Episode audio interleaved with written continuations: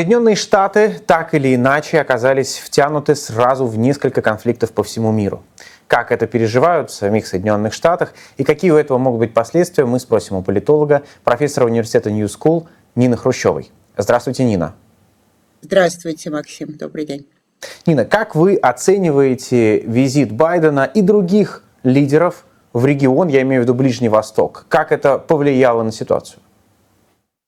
Ну, на ситуацию, естественно, это повлияло так, что все поехали, в основном поехали поддержать Израиль, и таким образом это и повлияло, что поехали поддержать, э, поддержать Израиль. Э, надо сказать, что, с одной стороны, это очень важный визит. Вот мы видим, сейчас Джо Байден спускается с трапа самолета. С другой стороны, э, поскольку, в общем, был такой напор после террористической атаки Хамаса поддержки Израиля. Э, теперь слышны и другие голоса, особенно, кстати, в Европе, э, и вы, наверное, это даже лучше, ну, знаете лучше, чем я, что все-таки какой-то баланс э, нужен. И вот Урсула фон дер Ляйн слишком вышла в поддержку Израиля, а на самом деле смерти в Газе, это тоже огромная проблема, это не против всех палестинцев.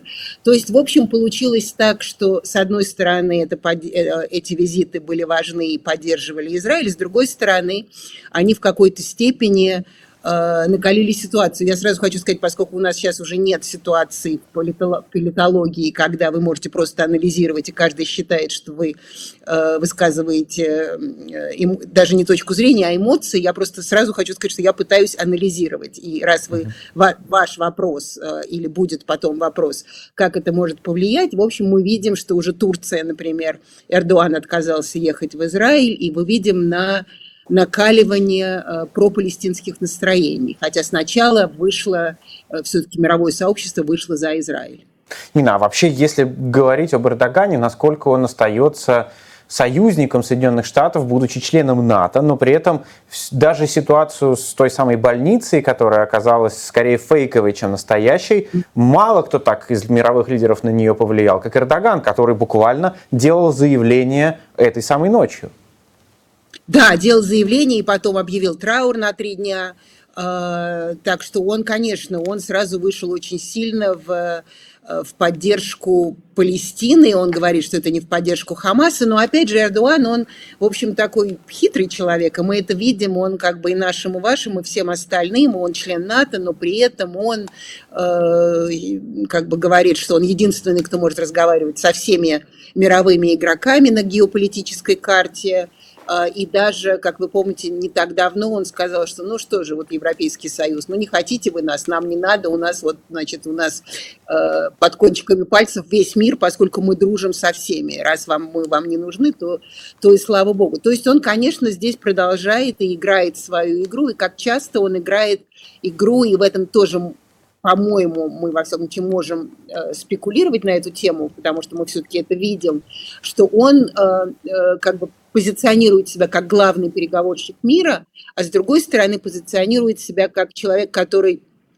страна которого частично находится в Европе, он не против вступить в Европейский Союз, но даже без Европейского Союза вот именно так он может э, на самом деле быть, э, как бы достигать больших, больших успехов. То есть у меня все время впечатление за последние там, два года, во всяком случае даже раньше, но тем не менее два года особенно его э, дела, переговоры с Путиным и его отношения с Украиной и так далее, что он все время как бы он даже уже не в Европейском Союзе себе ищет место, а, и не в западном мире даже, а на а, Security Council, на, Совете Безопасности ООН, потому что а, если какие-то из его этих усилий примиренческих Э, каким-то образом увенчаются, то он точно может сказать, что, слушайте, я вообще уже сколько лет лучше, чем вы все, потому что вы только разрываете мир, а я вот его умею поддерживать. Насколько вот сейчас поддержка Палестины нас так уж прямо совсем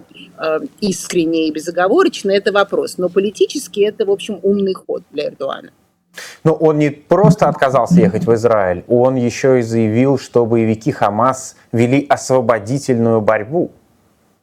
Да, он, да, да, это он, он сказал, что они вели после вот всего того, что Израиль сделал, то они вели освободительную борьбу. Но это мы опять возвращаемся, это, кстати, мы как-то так забыли, ну, не, мы не забыли, но перестали употреблять эту формулу. Но если вы помните, в 90-х годах это было особенно, э, как бы особенно распространено. Знаете, это выражение, что для кого-то э, one man freedom fighter, one man's freedom fighter is another man's terrorist. То есть для кого-то это освободитель свободы. Борец за свободу, а для кого-то террорист, да. Совершенно верно. И в 90-х годах, э, как раз вот и когда и вокруг Косово это все происходило, и албанская армия освободительная, тогда была на, э, э, как бы на виду. Э, об этом очень часто говорили. Я думаю, что как раз вот сейчас мы попадаем вот именно в эту ситуацию, когда для кого-то Хамас – это защитник интересов бедных палестинцев, хотя я не знаю, как Хамас не мог предположить, что так будет, а Израиль как по-другому и отвечал, и будет отвечать, и может отвечать только так. С одной стороны, защитник палестинцев, а с другой стороны – Э, с другой стороны, конечно, э, террористической организации. Я думаю, что вот это как раз, вот эта формула, Эрдуана формула, и вот это вот один, один, один для одного, другой для другого, э, мне кажется, что мы все больше и больше входим в геополитическое пространство вот именно такого отношения, что каждый будет настаивать на своей правде. Но, э, тем не менее, возвращаюсь я именно к вопросу, Эрдоган и Турция остаются союзником Соединенных Штатов? Или сейчас, вот в этом кризисе, это скорее проблема? Ну, ну, ну, как остаются союзниками? Они уже давно такие, такие, что называется, questionable союзники, да, и у них и по отношению с, например, они были союзниками. Тем не менее, Эрдоган говорит, что там он против войны в Украине, но тем не менее Путин очень важный, очень важный президент, и его без конца кидают, и бедный Путин, и он на стороне Путина. Он при этом также оставался если можно так говорить, оставался союзником Соединенных Штатов. И Джо Байден делает какие-то такие маленькие увертюры в эту сторону, но потом эм, как бы все-таки диктует эти отношения сейчас союзнические с Соединенными Штатами, как раз Турция, а не Соединенные Штаты. То есть, в общем, наверное, он остается э, пока, например, Турция не, не, не ввела свои войска или как-то это не пошло дальше. То есть пока это выражение точки зрения – но это не значит, что это будет на этом, на этом этапе оставаться. Там, если, например, Иран войдет в, а, в эту войну, еще кто-то войдет в эту войну, там Иран, Турция, у них тоже свои проблемы, но а, как бы все больше и больше игроков вовлекается или может вовлечься в этот кризис. Но пока, да, они, конечно, остаются союзниками, потому что Турция, конечно, член НАТО, и без Турции все-таки э, миру, особенно горящему миру в этой части, э, в этой части земного шара довольно трудно. Но насчет того, как, как сказать, союзник понятие растяжимое, скажем так, особенно в данной ситуации. Нина, давайте поговорим про ООН. Израиль заявил, что прекращает выдачу виз сотрудникам ООН после высказываний генерального секретаря организации Гутерреша. А, что а, это говорит о влиянии ООН а, в мире и конкретно на ситуацию?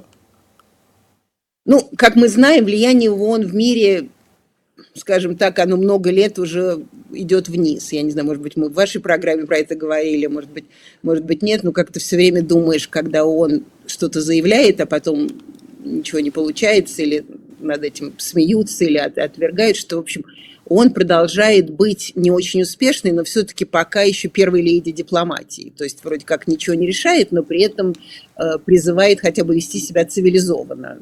Все меньше и меньше стран ведет себя цивилизованно, но тем не менее э, он продолжает это делать. И заявления Гутерреша, они, естественно, попадают под э, формулы существования ООН. То есть как бы мы должны действительно призывать к миру. Э, и вопрос даже не столько в, как, как сказать, не, не в том, что сказал Гутерреш и ООН, а в том, как, э, э, как Израиль относится к этому конфликту. То есть Израиль не будет признавать. Он считает, что действительно это были атакованы просто основы его существования. Особенно это было, в общем, помимо этого, это было довольно как сказать, унизительно, потому что даже это признавали и писали уже об этом много что э, так э, как-то облажалась э, разведка и, и, Израиля, и Соединенных Штатов тоже. То есть они и, и отвечать, естественно, это будут, и поэтому будут отвечать еще больше. То есть, естественно, Израиль сказал Гутеррешу, что не может быть хорошей и плохой стороны. Но у Гутерреша тоже нет выхода. Он не может смотреть, когда погибают, э, погибают дети, э, дети в Газе. То есть опять мы возвращаемся к тому, что э, все-таки мир разделяется на все, все больше и больше таких как бы, политических кланов, и риторика и действия каждого становятся все менее и менее примирительными. А, Нина, а как так получилось, что он во многом, а, на какой-то, по крайней мере, части а, этих событий стал буквально рупором того, что хочет услышать Хамас? Как вы объясняете себе американскую улицу и американские университетские элиты, которые скорее симпатизируют больше палестинцам, чем израильтянам в этом вопросе? Как так получилось, что пропаганда Палестины, или, может быть, даже Хамаса, или давайте сформулируем так, антиизраильская, оказалась настолько эффективной? Ну, опять же, пропаганда, она все-таки не возникает на пустом месте. И, в общем, э, поведение Израиля и в Европе, и в Америке много, много и часто критиковалось. Э, и это не секрет, и, в общем, и особенно либеральные элиты, если так можно называть э, университеты, они во многом находились не, не Опять же, хочу сказать, что никто не, не был на стороне Хамаса, но все-таки как-то были люди на стороне Палестины, поскольку у этих бедных людей, как э, э, объясняется, у них нет ни прав, ни возможностей, ни, ни, ничего.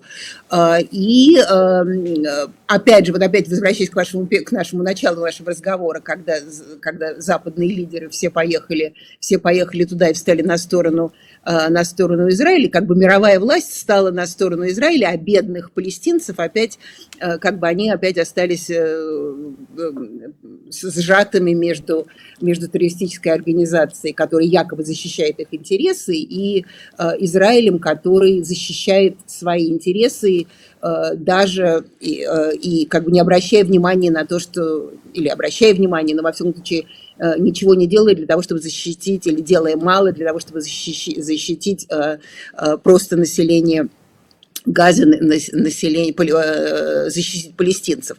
Так что, в общем, это не так, это не так удивительно с моей точки зрения. И мои студенты ходили uh-huh. на демонстрацию в поддержку, в поддержку Газы. Это неудивительно. И это не пропаганда, это, в общем, реальность после э, многолетних э, процессов израильско-палестинского конфликта. Последний вопрос, Нина.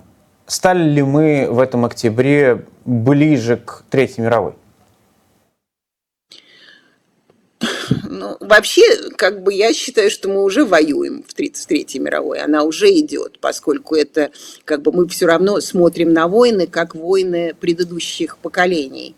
А, а сейчас мы живем в гибридном мире, мы живем, и наши войны гибридные, а, наши войны идут на разрушение, это же не обязательно разрушать, э, то есть танки это по-прежнему существует, и бомба по-прежнему существует, но есть еще всякие другие разрушения, которые раньше не предполагались или, или не были так очевидны. Это и социальной среды, и физической среды, и экономической среды и так далее, и так далее, и так далее. То есть я думаю, что мы, в общем, в какой-то степени мы, мы, суще, мы существуем в военном состоянии. Я не знаю, можно ли назвать это войной, но что это состояние войны, я в этом не сомневаюсь и уже не сомневаюсь не, не первый год.